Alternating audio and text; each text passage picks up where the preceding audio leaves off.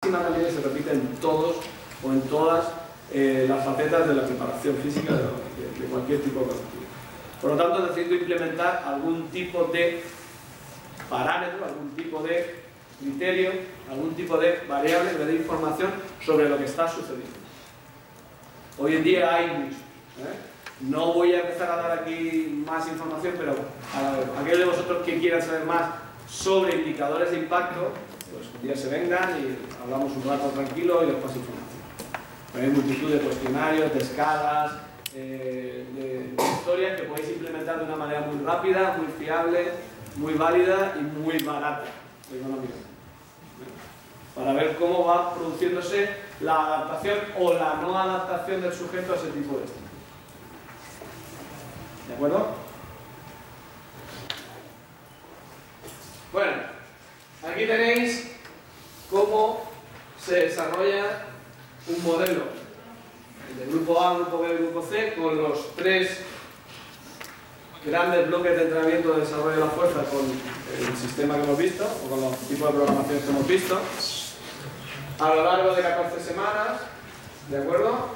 Con las diferentes fases del ciclo, con las semanas que lleva cada uno de ellos, con los tipos de ejercicios y cómo va oscilando el carácter del esfuerzo por cada uno de ejercicios a lo largo de esa semana. Es un ejemplo. ¿eh? Grupo A, máximo requerimiento de los niveles de fuerza, grupo B intermedio, grupo C, bajo. Pero el planteamiento sigue siendo el mismo, lo único que va a ir cambiando, los ejercicios son los mismos, como podéis ver, no cambia nada. Lo único que va a ir cambiando es el nivel de exigencia con el que van discurriendo los deportistas a lo largo de la preparación de las diferentes semanas, coincidiendo con las fases del ciclo, y el nivel de exigencia con el que acaban. Todos los planteamientos a nivel de volumen son muy similares, lo único que cambia ¿eh? es el planteamiento de exigencia a nivel de intensidad. Aquellos que están en el grupo A acaban con niveles de exigencia de intensidades elevadas, ten en cuenta que estamos hablando de 3 sobre 4, de 2 sobre 3, es decir, estamos hablando de un trabajo o el desarrollo de un trabajo de corte bastante neural, con deportistas ya formados. ¿eh? Los otros acaban sobre rangos de 6-4 y los más bajos 6-6, 6-4 también. ¿eh? Aunque con mayor producción de volumen. Esas tablas son ejemplos. Yo no voy a preguntar nada sobre esas tablas. En ningún momento. Son ejemplos que los autores plantean como forma de estructurar en función de los requerimientos de fuerza dinámica máxima y en función de esos tres bloques de ejercicio, ¿vale? Todo lo que es un ciclo de entrenamiento de 14 semanas. Porque tengáis un ejemplo escrito. A partir de ahí, cada uno de vosotros deberá adaptarlo al entorno donde se esté moviendo. Ahora bien, os tenéis que quedar con la idea clara de que el volumen, dependiendo del nivel del, deport- del deportista o del practicante, aquí estamos hablando de gente que ya tiene bastante nivel, un nivel muy elevado, se mantienen altos hasta prácticamente la tercera, el inicio de la tercera fase del ciclo, para partir de ahí caer, y las intensidades se mantienen crecientes ¿eh? a lo largo de todo el ciclo. Y que además, cuando estamos en las partes centrales, tenemos partes centrales en las cuales se alcanza, recordad, ese 85% del RM, tenemos mayor oscilación de tipos de trabajo. Por eso hay mayor variedad en el tipo de trabajo. ¿Vale? Pero vuelvo a repetir, esos son ejemplos. ¿eh? Sí. Luego también tenéis que tener en cuenta que estas tablas, o esas gráficas, mejor dicho, salen de los promedios. Salen de los promedios, tanto de volúmenes como de intensidades. ¿vale? Con lo cual, al final, los promedios ya sabemos lo que hay. ¿eh? Porque la gente me dice, bueno, no veo esa alternancia. Pues esa alternancia se da porque realmente aquí lo que te está apareciendo es la máxima intensidad que tienes en cada una de esas semanas. Pero no te está poniendo cuál es la mínima. ¿eh? Entonces la mínima va a depender de qué? De la disciplina, del momento en el que estés, de los ejercicios que estés utilizando y, múltiples historias. Claro, todo esto es trabajo sobrecarga. Si tú metes la parte específica, por ejemplo, esto sería en el grupo C recordad que estaban los tenistas. ¿vale? Aquí aparece todo lo que es el entrenamiento con ese tipo de ejercicios. pero no aparece nada de los ejercicios más específicos y con mayor transferencia de rendimiento, que se están haciendo también. ¿eh? Son las líneas directrices de aquellos ejercicios con sobrecarga que son más utilizados en la bibliografía. Que son el armazón ¿eh? o la estructura básica de lo que va a ser ese ciclo. Suponiendo que tengas todo ese tiempo para poder hacer eso. Ya digo yo que dependiendo de la disciplina, pues va a ser que sí o va a ser que no. ¿Vale? Por lo tanto, eso no hay que aprenderse de memoria, hay que entenderlo, es la evolución, porque al final es la transferencia de datos de los planteamientos que ya hemos visto a nivel de objetivos, a nivel de series, a nivel de repeticiones, a números, por ejercicio. Ya está.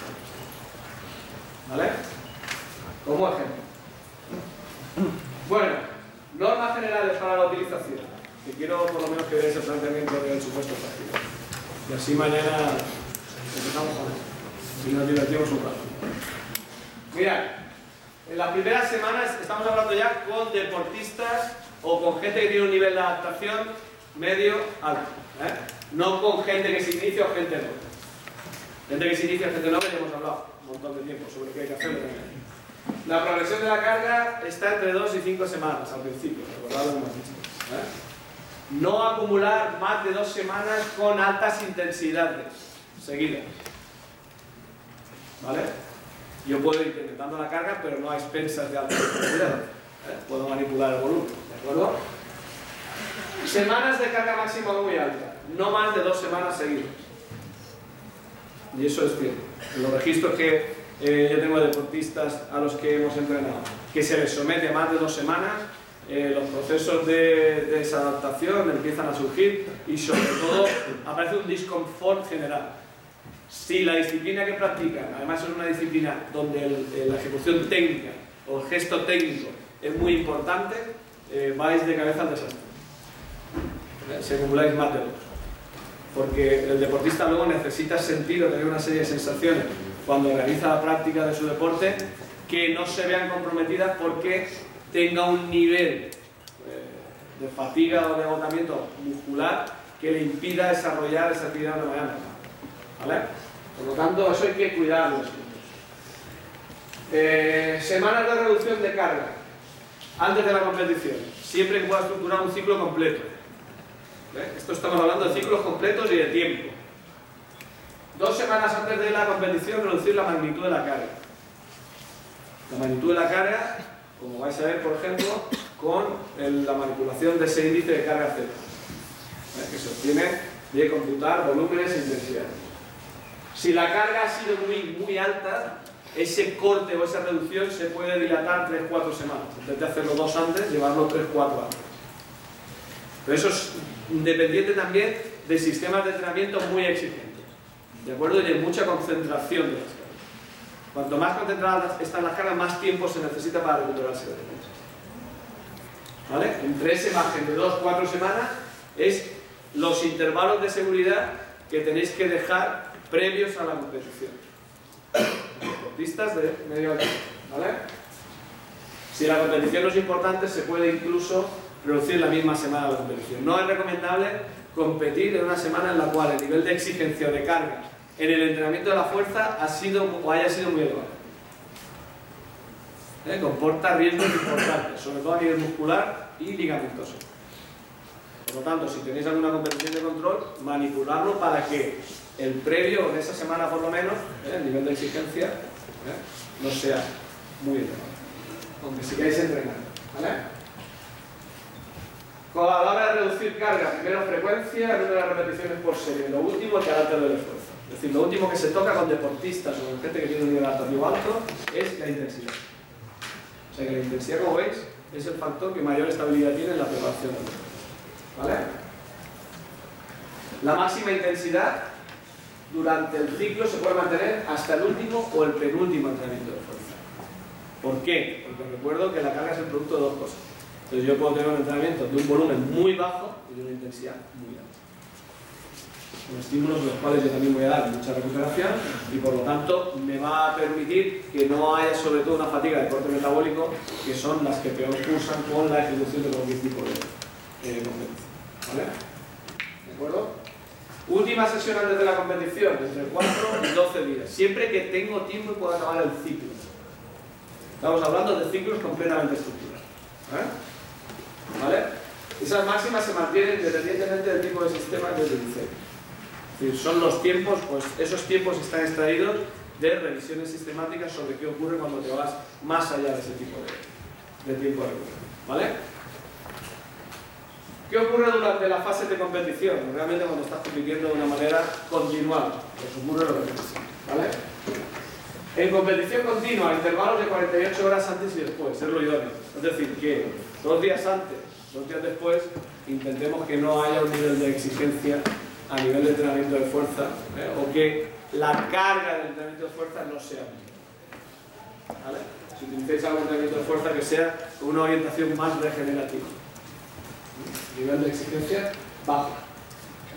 Son entrenamientos de corta duración y muy especializados. Es decir, cuando estoy en una fase competitiva continua, los entrenamientos son cortos y muy especializados. Y eso es así.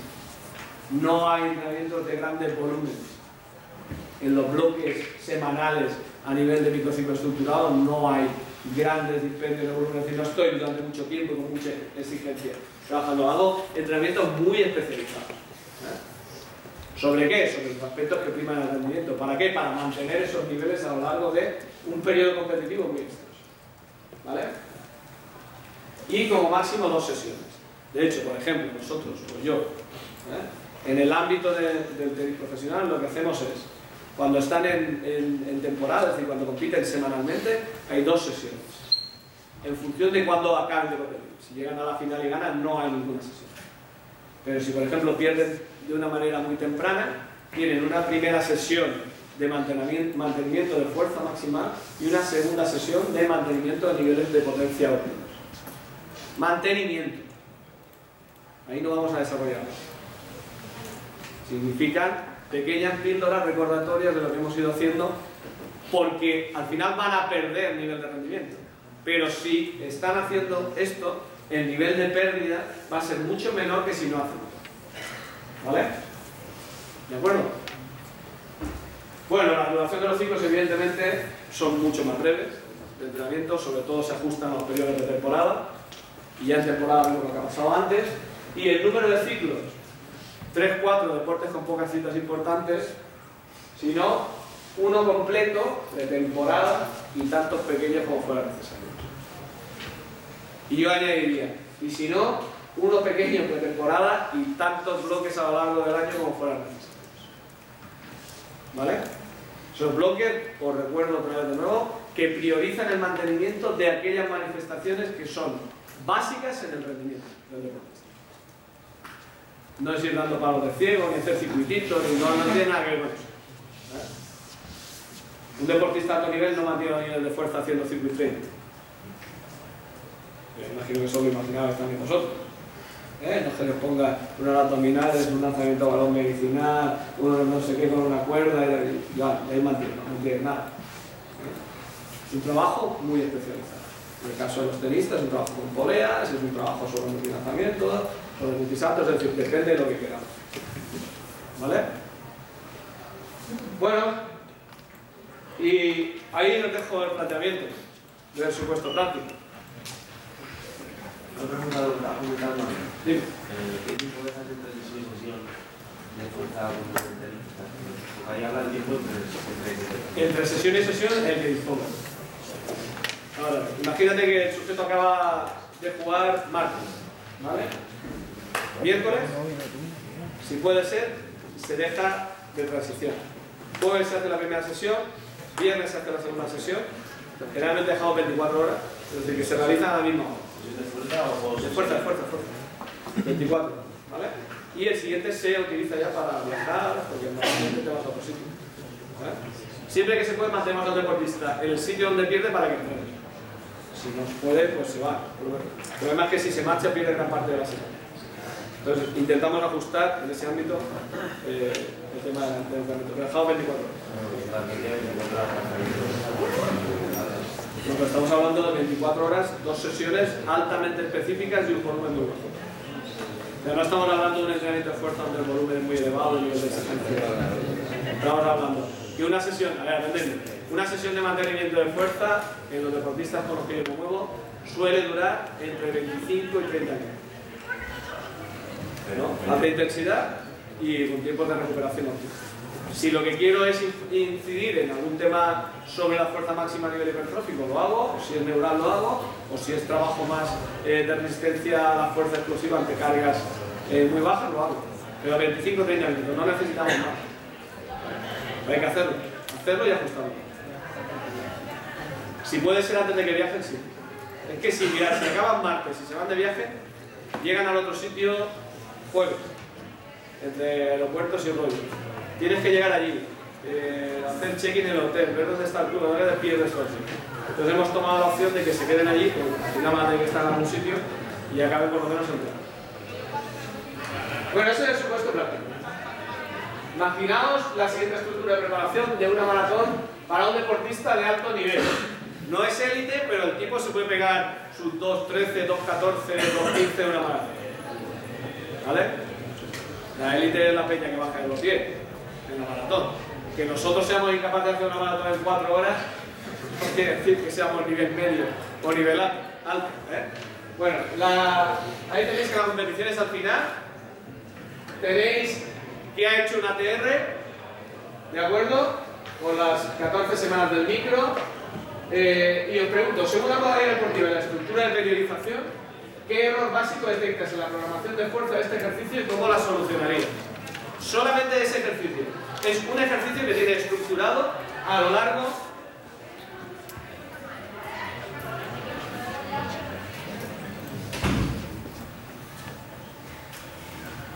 Es un ejercicio solamente de sentadilla que tenéis estructurado con las diferentes fases del ciclo. Ahí tenéis las fases del ciclo de entrenamiento de la fuerza. Primera fase, segunda fase, tercera fase, cuarta fase. ¿Cuál es el ejercicio? ¿Cuál es el carácter del esfuerzo? ¿Cuál es la máxima intensidad? A lo largo de todo el ciclo de entrenamiento. ¿De acuerdo? Entonces, ahí hay un error muy grueso. Solo hay uno.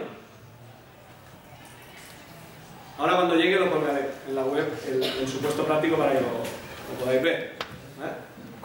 Entonces la pregunta es, ¿qué error básico detectas en la programación de fuerza de este ejercicio y cómo lo solucionaría? Ya estoy por ver.